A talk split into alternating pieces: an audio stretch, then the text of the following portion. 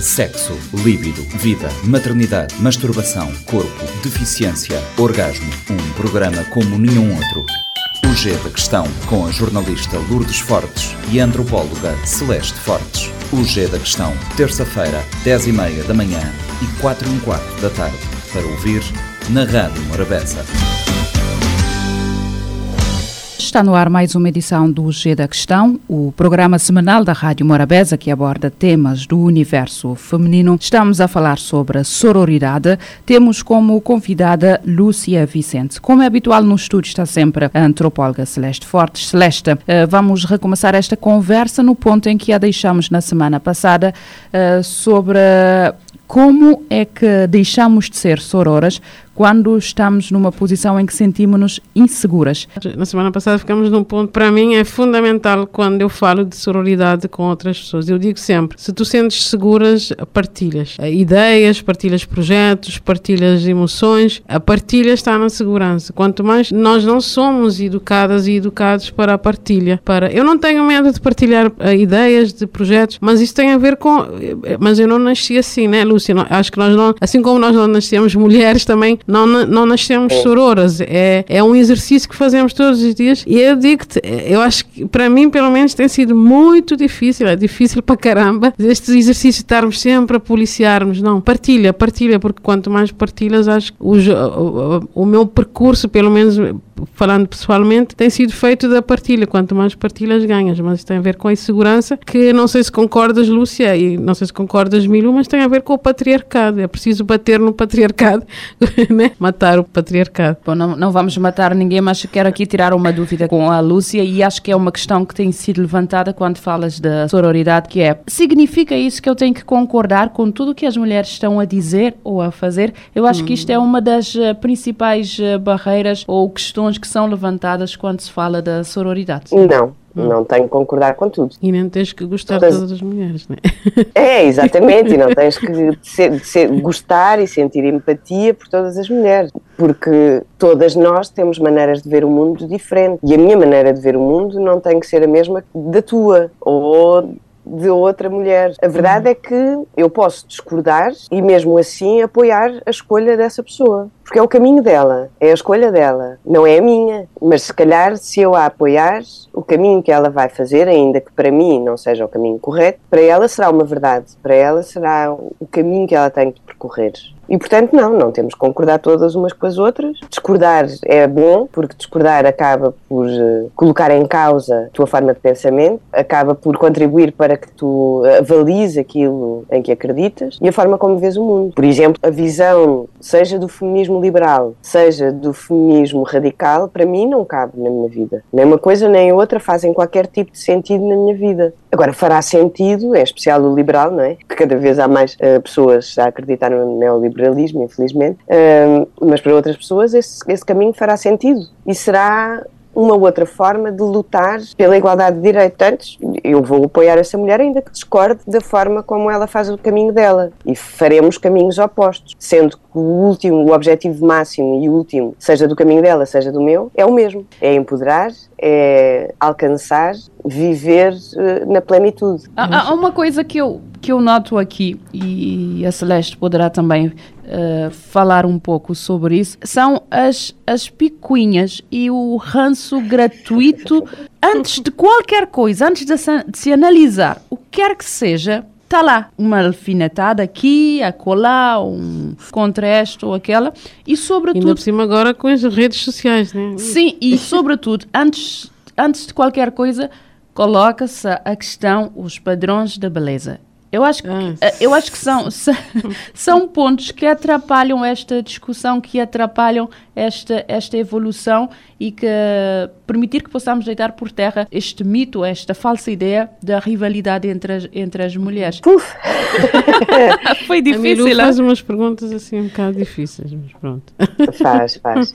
Mas isso, eu acho que nesse ponto também já existe um caminho, não é? Da desconstrução da beleza única, Sim. da desconstrução. E eu vejo isso muito. Eu tenho, eu, faço, eu sou coordenadora de um grupo de teatro infantil. Eu, bom, não é? Coitadas, se elas me ouvem dizer isto, matam-me. uh, de pré-adolescentes e adolescentes, entre Ui. os 11 e, e, os 15. E a força que eu vejo na relação destas seis miúdas com quem eu trabalho é inacreditável. Elas têm todas corpos diferentes, têm todas belezas diferentes, têm todas vontades diferentes, têm todas comportamentos diferentes, mas a força que dão umas às outras é inacreditável. Nunca já ouvi comentar que não sei quem. Uh, tem umas calças feias ou que uhum. o teu cabelo está despenteado. Pelo contrário, a grande maioria das vezes uh, uma chega e ela diz: Ah, hoje estás tão bonita. Ou uh, eu promovo muito a, a confiança entre elas.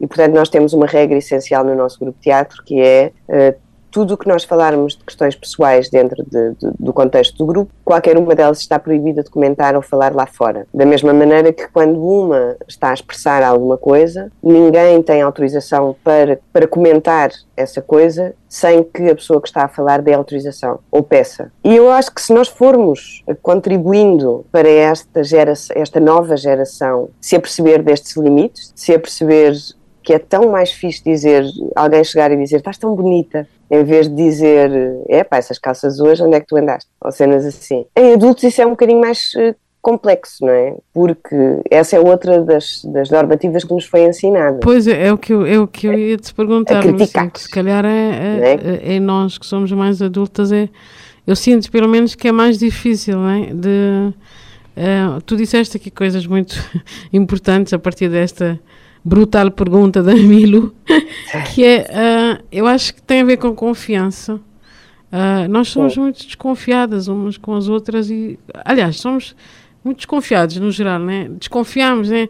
Epá, está tá a elogiar porquê? Ou uh, o que é que queres? Já, já, já, é vamos, já, assim, na, na, na defesa, né? Mas eu acho que é confiança de, de mesmo de partilhar. Olha, se eu estou a partilhar isto contigo, é porque eu estou a colocar quase parte da minha vida na, nas tuas mãos. Então não podes fazer disso um, uma arma para me traíres. Ou, ou, ou, e também essa questão que tu falaste muito, que é das críticas, né? Eu, uh, eu acho que a sororidade não tem a ver com gostarmos de todas as mulheres. Eu não consigo, é humanamente impossível gostar de todas as mulheres. Claro. Mas, é, mas é, é sempre não perder de vista que nós temos um opressor comum, que é o patriarcado, que é, que é o machismo. Então, se nós temos todos o mesmo opressor, mesmo que eu não concorde com a Milu, mesmo que eu não concorde com o corte, corte de cabelo da Milu, não, saber que, que a Milu, a Milu é que decidiu fazer isso, né? Que, que, se ela decidiu, que é, quem sou eu, né? Para, claro. julgar. E nós vamos pelo caminho mais fácil, que é o julgamento. E dar conselhos, Lúcia, não sei como é que é, quer dizer, eu sei mais ou menos como é que é em Portugal, mas aqui a malta dá conselhos a toda hora, mesmo de, assim, sem, sem é uma obrigação moral. Já. É uma obrigação, é quase que uma obrigação, né? A pessoa sim, sem, sim, sim. sem pedir já está a dar conselhos. Olha, tens, ah, não, não faças assim faz assim. Antes de, antes de perceber porque é que a pessoa fez assim, já a pessoa está a dizer não faças assim, não, ou não devias ter feito assim. Completamente. É. Eu aprendi essa lição. Uh, houve uma vez que uma amiga minha, que eu conheci em Berlim, eu vivi em Berlim durante quase nove anos, ela veio-me visitar cá a Portugal. E ela estava numa altura da vida dela em que ela estava a tentar decidir que caminho tomar.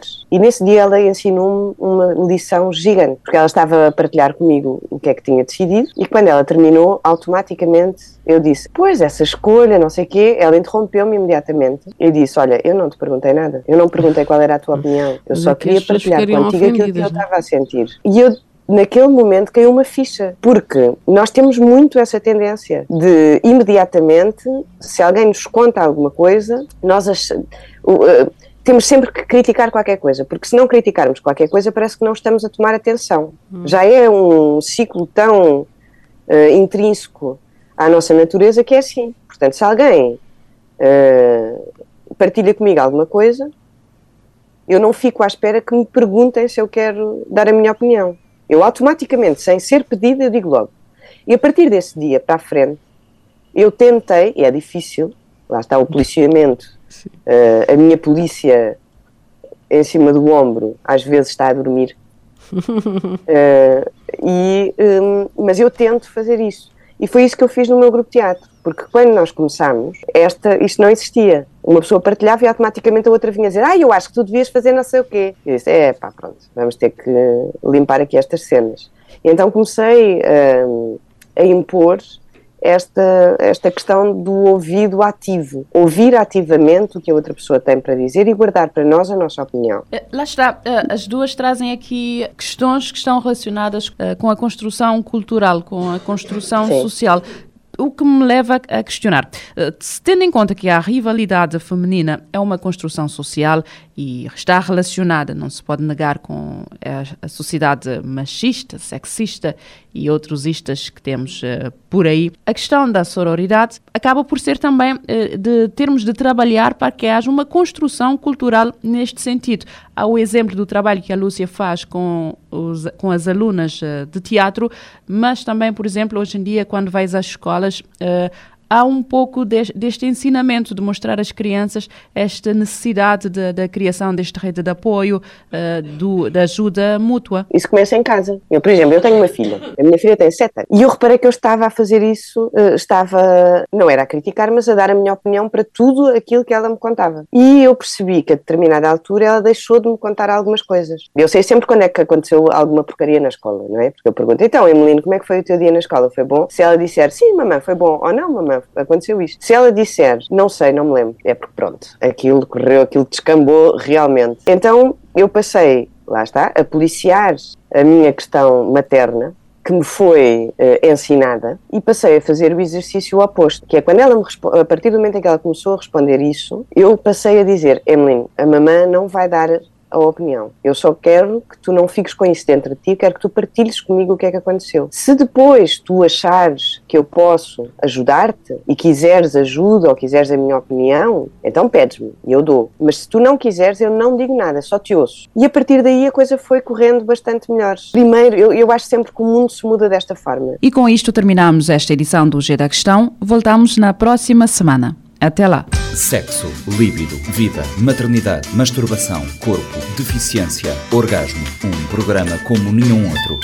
O G da Questão, com a jornalista Lourdes Fortes e a antropóloga Celeste Fortes. O G da Questão, terça-feira, 10 e meia da manhã e 4 e um quarto da tarde.